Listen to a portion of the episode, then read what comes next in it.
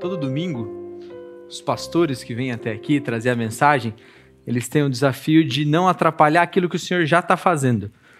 Depois de cantarmos que nós oferecemos a nossa vida ao Senhor, ouvir o belo testemunho dessa família, a minha oração é: Senhor, não me deixe atrapalhar. Não me deixe atrapalhar aquilo que o Senhor tem feito, aquilo que o Senhor tem movido, esse momento que o Senhor tem falado da tua igreja. E olhando para essa série, como o Senhor tem falado ao nosso coração? Se você teve a oportunidade de voltar na mensagem do pastor André do último domingo, tem algumas palavras daquele texto que Paulo diz para Timóteo: ser sóbrio em todas as coisas. Seja sóbrio no seu casamento, seja sóbrio na tua vida com Deus, seja sóbrio nas tuas crises. Seja sóbrio. E não apenas isso, mas Paulo também diz para Timóteo: não apenas seja sóbrio, mas não tenha medo de sofrer. Paulo levanta o sarrafo lá em cima.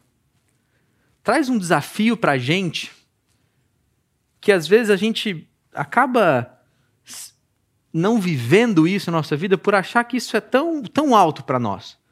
E quando nós chegamos a essa conclusão que isso é muito difícil para a minha vida, e também era difícil para a vida de Timóteo, também tinha sido difícil para o próprio Paulo, é a convicção de que o Evangelho é isso. O Evangelho é essa mensagem. É o padrão de Deus chegando até nós. Nós olhando para Ele e falando: Senhor, eu não consigo viver dessa forma. Senhor, eu não consigo fazer isso. Senhor, eu não consigo ter a disposição que essa família tem. E aí o Senhor nos diz: esse é o meu evangelho. Eu capacito aqueles que não conseguem. Eu dou aqueles que não têm. Eu entrego aqueles que têm falta. Quando nós olhamos para o que Paulo continua nos falando, ele traz outros desafios para a gente. Ele vai continuar nos exortando e ele vai continuar agora, como a gente já sabe bem, Paulo está no final da vida. Eu, pelo menos, não sei você, mas quando eu imagino os personagens bíblicos, geralmente eu imagino eles a todo vigor. Homens e mulheres fortes, bonitos, no melhor da sua vida. Mas, olhando para Paulo nesse momento, não é isso. Como a gente sabe, Paulo está preso. E ele escreve uma segunda carta onde, de momento nenhum, ele perde pela sua libertação. Momento algum ele pede por liberdade. Paulo já começa a compreender que a tua vida está no fim. Paulo é um idoso, um senhor cansado, mas não amargurado. Um senhor que, mesmo diante da luta, está encorajando um jovem, está passando esse bastão, esse legado que ele aprendeu com os apóstolos e que ele aprendeu da mensagem de Cristo. E a gente está chegando naquele momento do ano gostoso, né? Aquele momento que a gente imagina, que a gente promete, que a gente olha e fala: Senhor, esse ano, esse ano eu vou dar um jeito nessa área da minha vida. Senhor, esse ano, o, o próximo ano, eu não termino ele com menos de 10 quilos. Senhor, eu vou me exercitar, esse meu mestrado eu começo esse ano.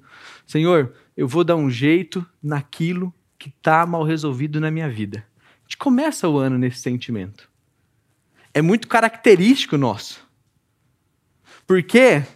Porque o Senhor nos permite recomeços. E talvez porque a gente tem muita, muito ânimo para começar coisas, mas pouca disposição de permanecer nelas. Quando você olha para um atleta, não é difícil correr uma maratona mas é muito difícil ter uma carreira de alta performance.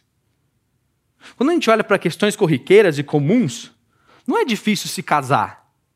Se tiver um pouco de sentimento, um pouco de emoção e uma certa condição financeira, você tem tudo para casar. Mas permanecer casado é um grande desafio. Começar uma dieta, ninguém aqui tem problema. Segunda-feira, amanhã, a gente começa. E terça a gente já está na primeira sessão. E assim a gente vai. Porque ter a disciplina de permanecer que é difícil. Sobre essas coisas que nós temos dificuldade. E trazendo, por exemplo, real, começar uma vida cristã é muito fácil. Começar uma vida cristã é extremamente fácil. Se você olha para a mensagem do Evangelho, nua e crua, isso mexe o seu coração. Mas permanecer no Evangelho é difícil. Sabe por quê? Porque para permanecer no Evangelho, nós temos que lidar uns com os outros. Nós temos que lidar com a disposição do nosso coração. Nós temos que lidar com a nossa abnegação. Então, começar é fácil. Mas permanecer e terminar é um grande desafio. E é sobre isso que Paulo está falando a Timóteo. Porque, como a gente sabe, ele já falou de vários que tinham abandonado no caminho. Paulo vai falar que Demas, que na primeira carta era um ajudador, Paulo fala que Demas amou tanto o mundo que naufragou na fé. E Paulo está olhando para Timóteo falando: Timóteo, fique firme, meu filho. Eu já sou um veterano de guerra. A minha carreira está acabando. Mas sobre você, Timóteo, fique firme. Seja fiel. Olhe para Cristo. Viva os desafios que Ele tem colocado diante de ti. O texto de hoje diz o seguinte: Já estou sendo derramado como uma oferta de bebida Está próximo o tempo da minha partida. Combati o bom combate, terminei a corrida, guardei a fé. Agora me está reservada a coroa da justiça, que o Senhor, justo juiz, me dará naquele dia. E não somente a mim, mas também a todos os que amam a sua vinda. Vamos orar.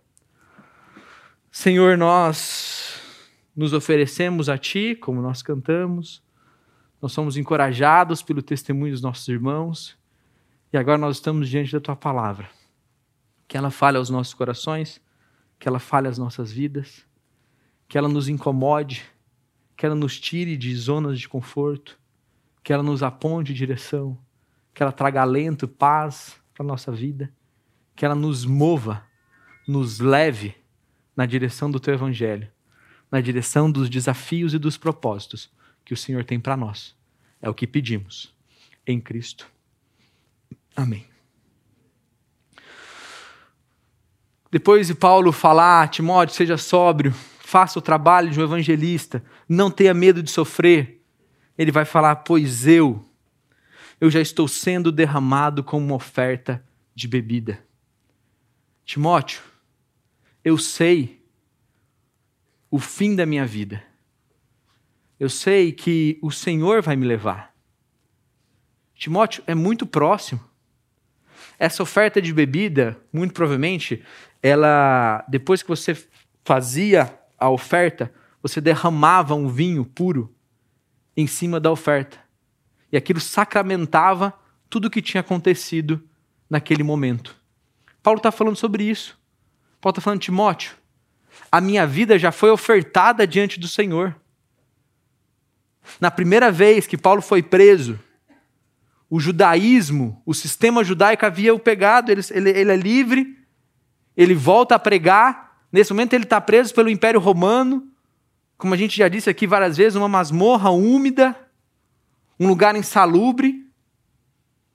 Mas ele está ali, escrevendo essa carta e falando: Timóteo, o meu tempo está chegando. Timóteo, eu estou muito próximo de me encontrar contigo, com Cristo.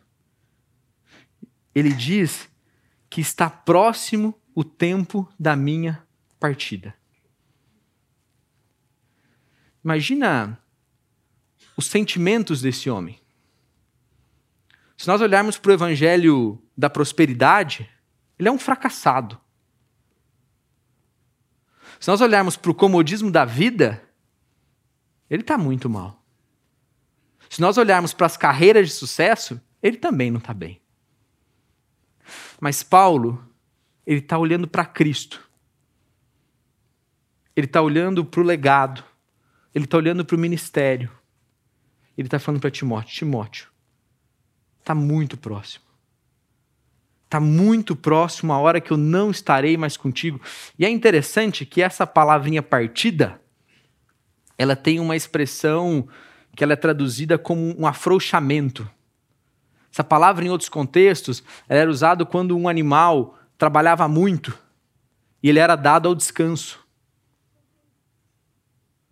Paulo está lidando com a morte, de fato, como um descanso. Paulo está olhando para a perspectiva que vai vir e está falando, Timóteo, apesar de estar sofrendo, apesar de estar cansado, Timóteo, eu estou indo para o descanso. Eu sei que o temor da morte é algo muito natural nosso. Todos nós temos.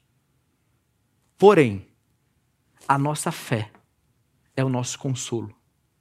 E sabe por que Paulo está transmitindo isso de forma tranquila? Por duas razões. A primeira, porque ele tem convicção que ele fez o que tinha que fazer. E a segunda, porque ele tem convicção da esperança eterna que está diante dele. E diante da morte, o consolo de Paulo vem dessas duas coisas: do sentimento de dever cumprido, de ter feito o que deveria ter feito, e da esperança que está diante dele. E trazendo isso para a nossa realidade, gente, Paulo não começou isso ontem. Paulo não começou isso no último ano. Mas Paulo decidiu, no vigor da vida, viver essa mesma convicção, se entregar a Cristo e ter uma esperança eterna. E eu sei que todos nós aqui, como cristãos, debaixo de uma boa teologia, temos essa mesma certeza. Porém, nos falta nessa vida prática, do nosso dia a dia, dessa nossa rotina, como encaixar essa realidade naquilo que nós temos feito como olhar para a vida com um propósito e com um sentido correto. Calvino disse que a palavra partida contém um testemunho da imortalidade da alma. Nós já falamos isso algumas vezes aqui. Nós estamos em corpo, mas nós somos eternos. Somos seres eternos. Pois a morte é apenas a separação da alma e do corpo. Assim, a morte não é outra coisa senão a partida da alma quando se separa do corpo. Timóteo está falando, Paulo está falando para Timóteo: Timóteo, não é o meu fim, é a minha separação, é o meu descanso. João, no Apocalipse, diante daquela visão, ele diz o seguinte: ouviu uma voz que vinha do céu dizendo: escreva isto. Felizes o que de agora em diante morrerem no Senhor. Sim, diz o Espírito, eles são verdadeiramente felizes, pois descansarão de seu trabalho árduo, porque suas boas obras o acompanharão. O Evangelho, Cristo, ele nos traz essa perspectiva correta a respeito da morte. Paulo já tinha dito isso, que o viver para ele é Cristo e o morrer é lucro. E como eu disse no começo da mensagem, quando nós olhamos para esses pontos, nós falamos, poxa, mas é tão difícil. A gente ama tanto isso. A gente ama tanto essa nossa realidade, a gente tem tanto medo de morrer. De fato, é muito natural a nós, humanos. E Cristo também está nesses detalhes, nos ensinando a lidar com a perda, com a morte, sobre a nossa perspectiva bíblica. Então, quando nós olhamos para esses padrões, falamos, Senhor, isso é tão distante da minha vida, do outro lado nós vemos o próprio Cristo nos chamando, falando, sim, por isso eu estou aqui, para te conduzir. Por isso eu estou aqui, para te levar a essa concepção correta. Tenho certeza que quando Paulo teve o seu encontro com Cristo, olhar para toda essa caminhada seria algo amedrontador. Porém, nos desafios diários, Ninguém sai de Santos e chega na Amazônia da noite para o dia. Mas é o dizer sim diariamente aos pequenos e os grandes desafios que o Senhor tem colocado diante de nós. Talvez tenha, mas a grande maioria de nós não está sendo chamado para ir até a Amazônia. Mas nós sabemos quais desafios o Senhor tem colocado diante de nós. Nós sabemos os que nós cumprimos e sabemos aqueles que não cumprimos.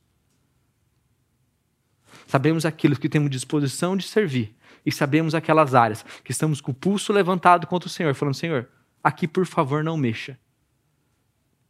Senhor, eu te amo muito, mas isso aqui não dá para a gente negociar. A gente não fala isso, mas a nossa postura de vida reflete isso. E Paulo vai continuar e vai falando, Timóteo, eu estou perto de morrer.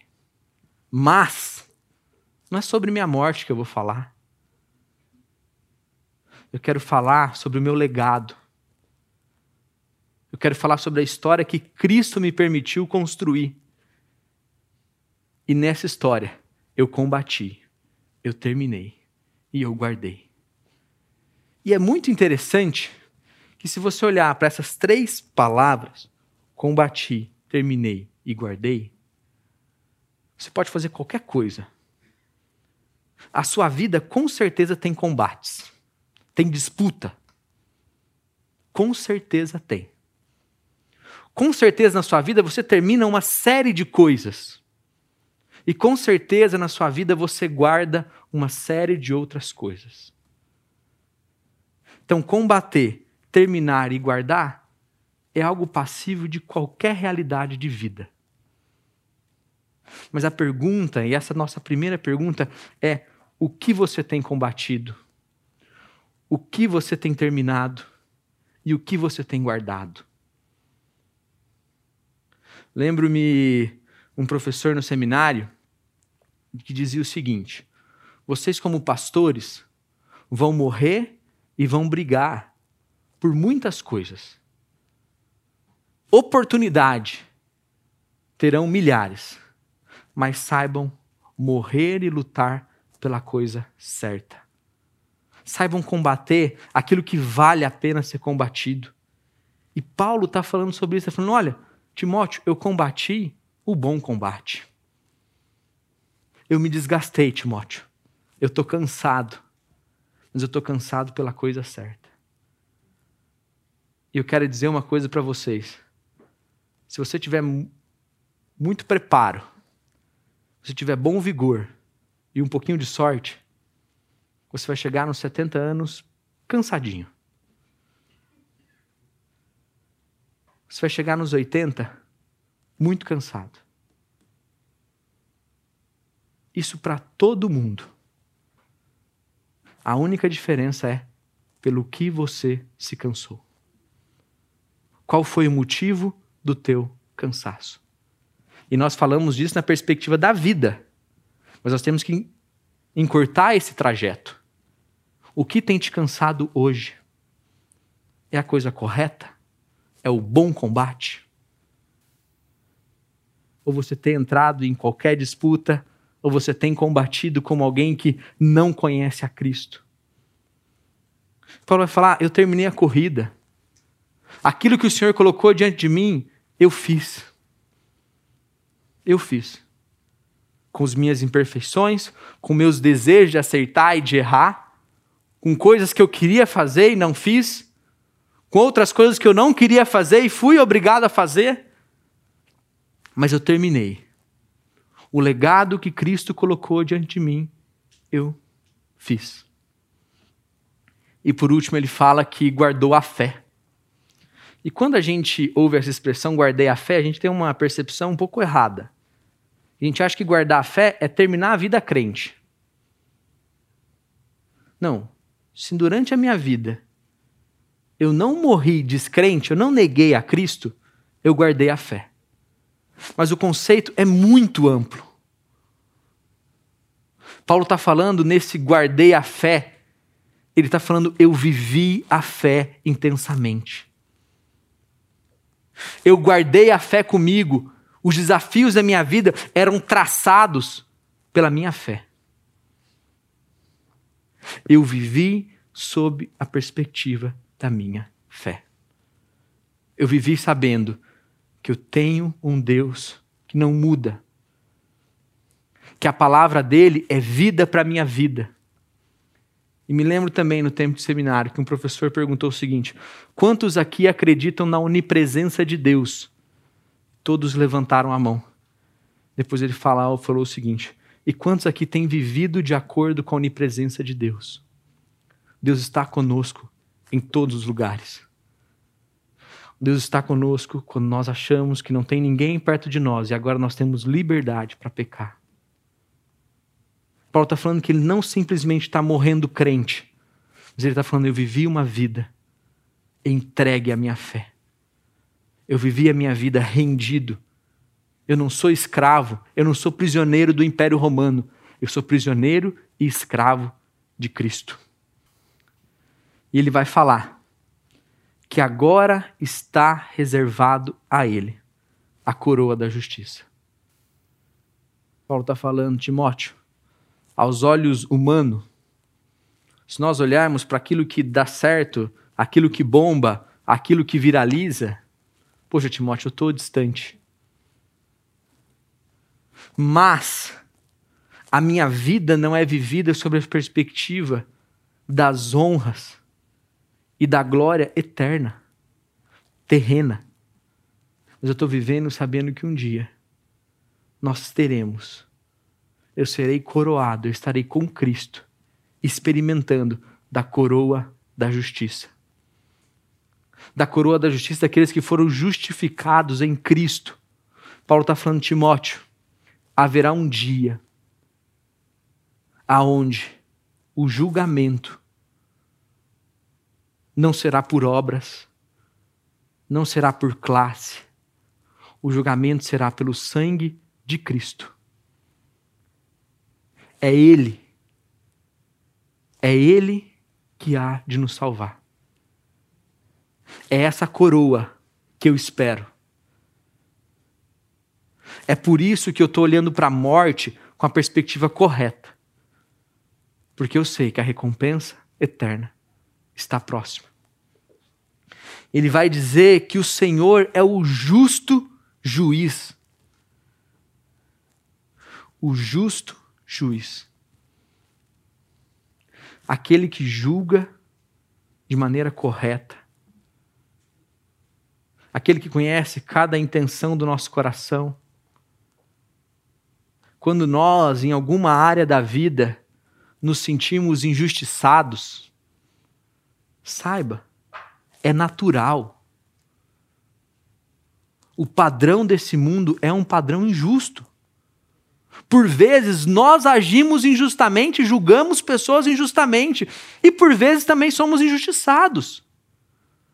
Mas o problema é que quando somos injustiçados, queremos muita justiça. E quando injustiçamos, queremos algo mais leve. Mas Paulo está falando, Timóteo, haverá um dia aonde tudo isso vai passar, Timóteo. Haverá um dia onde a única coisa que vai restar é a coroa da justiça e o justo juiz. Aquele que sabe julgar. Então, Timóteo, viva sobre essa perspectiva. Porque você será injusto com pessoas e pessoas vão te injustiçar. Mas continue com os olhos fitos em Cristo. E não porque você é bom, mas porque a justiça de Cristo e o sangue dele há de nos justificar. O já e o ainda não, porque nós já somos justificados, mas chegaremos naquela realidade plena com Cristo, onde não haverá mais choro, não haverá mais tristeza, não haverá mais morte. Paulo, próximo da morte, está falando, Timóteo, não se esqueça disso. E se a gente olhar até aqui, parece que Paulo está um tanto quanto orgulhoso, tanto quanto soberbo. Mas ele está falando, Timóteo, isso não é só sobre mim. Isso não é porque eu fiz muito mais do que os outros. Isso não é porque eu fui para lugares distintos, plantei uma série de igrejas. Mas isso é por causa de Cristo. Isso diz respeito a Cristo. Porque não sou só eu, Paulo. Não sou só eu, Timóteo. Não é somente a mim. Gente, Deus não age apenas na nossa família. Deus não age apenas nesse nosso contexto. Deus age no mundo de formas diversas. E Paulo está deixando isso claro. É Cristo. E não é sobre a minha obra. É sobre Cristo. Mas também a todos que amam a sua vinda. No vídeo, narra, diz o seguinte ali: enquanto o Senhor não voltar, nós anunciamos e levamos o consolo. Paulo está falando isso para Timóteo. Falando, Timóteo, eu estou muito perto da minha ida. Eu estou quase indo. Mas essa convicção que eu te transmito não é só para mim é para aqueles que vivem e amam a vinda de Cristo. É para mim para você. É para todos nós. Porque nós amamos, nós esperamos a vinda de Cristo. Isso não pode ser, meu irmão e minha irmã, não pode ser apenas um conceito teórico. Isso tem que atravessar a nossa vida e não falo aqui como quem aprendeu isso. Falo aqui como quem carece de aprender isso. A nossa vida será plena quando o Senhor voltar. A nossa vida não será plena na próxima promoção. A nossa vida não será plena quando nós nos casarmos. A nossa vida não será plena quando aquilo que nós tanto queremos chegar diante de nós. Porque conhecemos pessoas com tudo e que falta-lhe tudo. Paulo está falando, Timóteo, viva essa vida por Cristo. Viva ela temente ao Senhor. Mas ame, espere pela vinda de Cristo. Porque debaixo dessa realidade, a qualquer momento nós estamos e nós podemos não estar. A qualquer momento pode surgir uma outra variante, pode surgir um outro tipo de doença. Qualquer momento, alguém pode assaltar a sua casa, qualquer momento, uma doença pode te atingir. E se a nossa vida estiver baseada apenas no bem-estar e no prazer do aqui e do agora, isso vai nos arrasar. Isso vai nos machucar de qualquer forma. Mas se nós olharmos para a nossa vida com a perspectiva correta, será menos doloroso. Porque nós olharemos para a dor, para a tristeza, para o sofrimento e falaremos: Senhor, nós aguardamos a Ti. E o dia que o Senhor voltar, essa doença não vai mais me assolar. Esse desastre não vai mais nos atingir. A pandemia não vai mais nos atacar. E as decepções que eu causo terão acabado, e as decepções que causam a mim também terá acabado. Se nós não olharmos dessa forma, Paulo vai falar que nós, se nós não olharmos, nós crentes, se não olharmos para a morte como a esperança eterna, somos os piores dos pecadores. Nós precisamos olhar para a nossa vida sobre a perspectiva correta. Para vivermos a nossa vocação e para lidarmos com as crises da maneira correta. Stott diz o seguinte: Nosso Deus é o Deus da história. Deus está executando o seu propósito ano após ano. O Senhor fez coisas grandiosas em 2020, 2021 e vai fazer coisas grandiosas em 2022. No micro, um dia fala disso ao outro dia, uma manhã fala disso a outra manhã. O Senhor executa as coisas grandiosas. Um obreiro pode cair, mas a obra de Deus continua. A tocha do evangelho é transmitida de geração a geração. Nesse momento político que a gente vive, a gente ouve muito falar, várias pessoas falando: ah, a democracia está sempre a uma geração de ruir.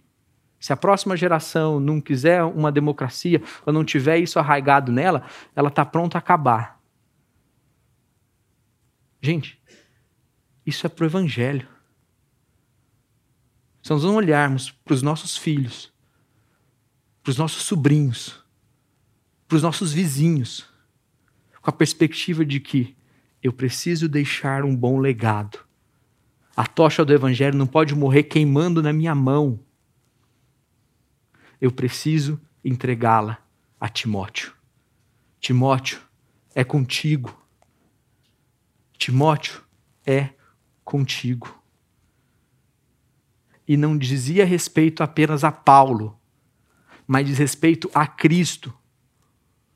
Parafraseando uma série de coisas que Paulo está falando nessa carta, falando: Timóteo, não é porque eu sou erudito, não é porque eu tive cidadania, não é porque eu tive disposição, é porque Cristo me capacitou e o mesmo Cristo há de capacitá-lo.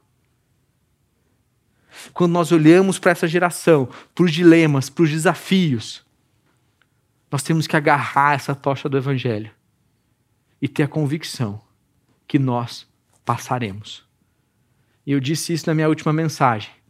Não é influencer nenhum, não é novo pensamento nenhum que há de distanciar as novas gerações do Senhor. Mas a nossa frouxidão, isso sim. A nossa frouxidão, sem dúvidas, fará isso. Essa perspectiva viva do Evangelho, ela é implacável. Não de uma forma estrondosa, não de uma forma de uma mudança total, Lembrando, Paulo está preso, vai morrer. O império, nessa vida, venceu Paulo. Mas na glória, Paulo está falando que não.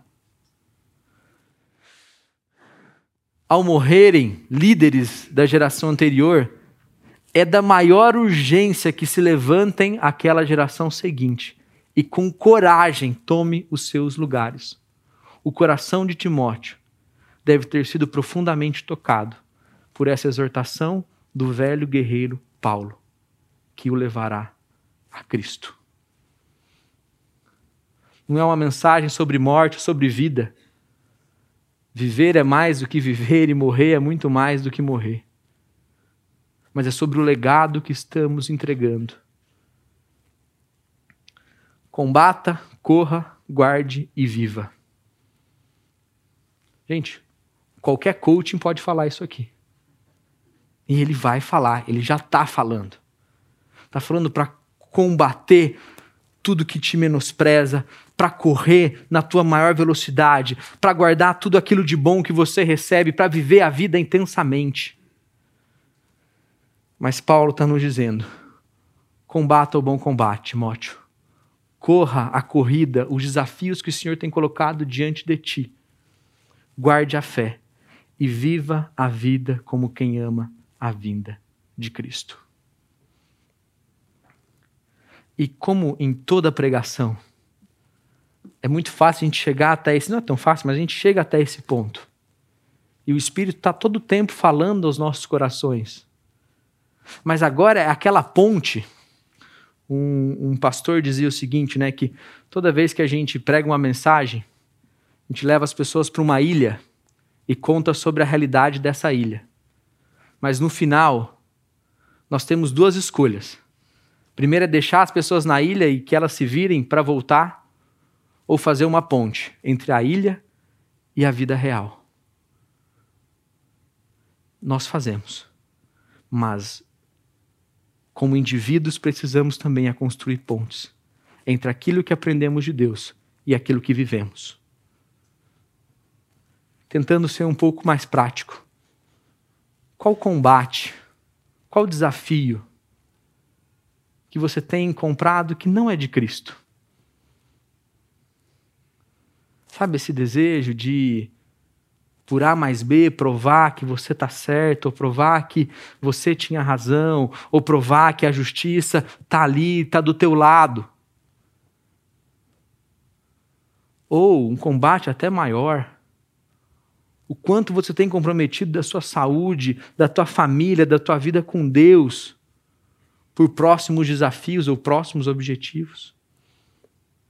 Qual corrida você tem corrido? Aquilo que eu disse no começo, o Senhor não tem chamado a maioria de nós para um desafio a 7 mil quilômetros de distância. Mas nós sabemos aquele desafio que talvez, se a gente está falando da família, não está a dois metros de você hoje. Aquele desafio que na sua cidade não está a mais de 10 quilômetros de você mas que nós não temos aprendido a falar sim para esses desafios. A guardar a fé. E guardar a fé não é apenas para que no censo do próximo ano chegue lá que nós continuamos com uma massa crítica muito grande de evangélicos. Mas é para demonstrar que nós temos vivido intensamente esse evangelho. E viva como quem ama a vida de Cristo. Quando assolados quando arrastados, quando à beira da morte, olhando e falando: graças a Ti, Deus, porque essa não é a realidade última da minha vida. Esse não é o ponto final da minha história.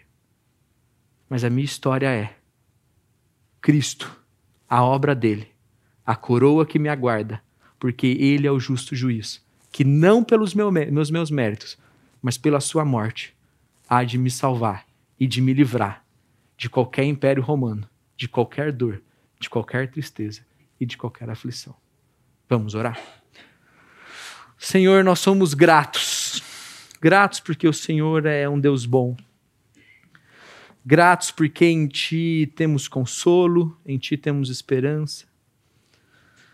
Nós olhamos para a Tua palavra, quando olhamos para ela pessoalmente, de forma coletiva como igreja, nós nos vemos muito distantes daquilo que o Senhor tem para nós, da realidade desses homens. Mas nós clamamos a Ti, Deus. Nos ensine, nos capacite, Deus. Nos ajude a vivermos essa mensagem do Evangelho, a correr, lutar, encarar os desafios corretos o Senhor falar, fará coisas grandiosas nesse mês, nessa semana, no dia de hoje, no próximo ano. Não nos deixe de fora disso. Nos ensina, Senhor. Nos corrija, nos exorte, nos console. É o que pedimos. Em Cristo. Amém.